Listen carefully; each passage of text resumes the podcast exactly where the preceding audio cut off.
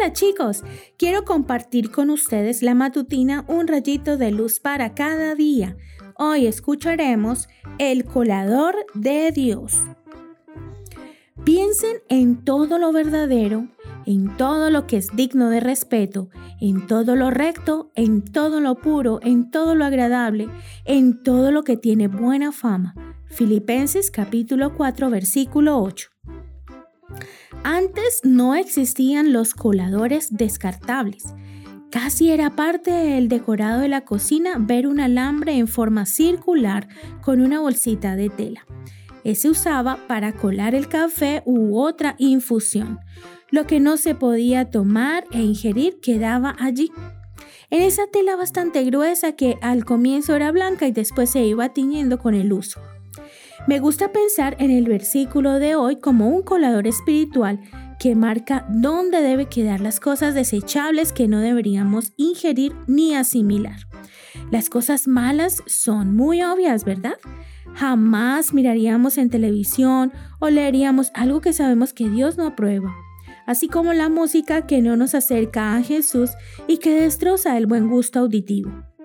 Estos son los colores negros dentro de la gama divina o las borras, los desechos y si es que volvemos al ejemplar del colador. Por otro lado están los blancos, aquellas cosas puras, tan obviamente buenas que agradan a Dios.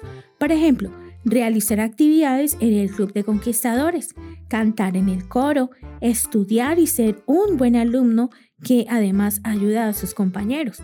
¿Entiendes cuáles son los blancos? Nada de esto es desecho, todo pasa por el colador. Pero entre el negro y el blanco están los colores grises. Te advierto que son muy difíciles de descubrir. Son cosas que parecen no ser malas ni buenas. En lo profundo de tu ser sabes que molestan y que Dios no aprueba. Son esas actividades que haces y que te justificas diciendo, pero si no tiene nada de malo. ¿O acaso no lo hacen todos? ¿Por qué yo no?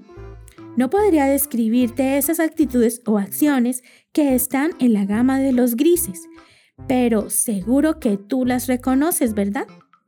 Cuando las haces, te queda un saborcito amargo en el paladar, tan diferente a cuando salen de tu boca palabras dulces o acciones que destilan amor, el amor de Jesús. Recuerda siempre que Jesús fue niño y creció como tú. Él conoce qué cosas deben quedar en el colador divino. El Señor te pide que pienses en todo lo que es digno de alabanza. Anímate a ser íntegro en todo. Que tengas un hermoso día.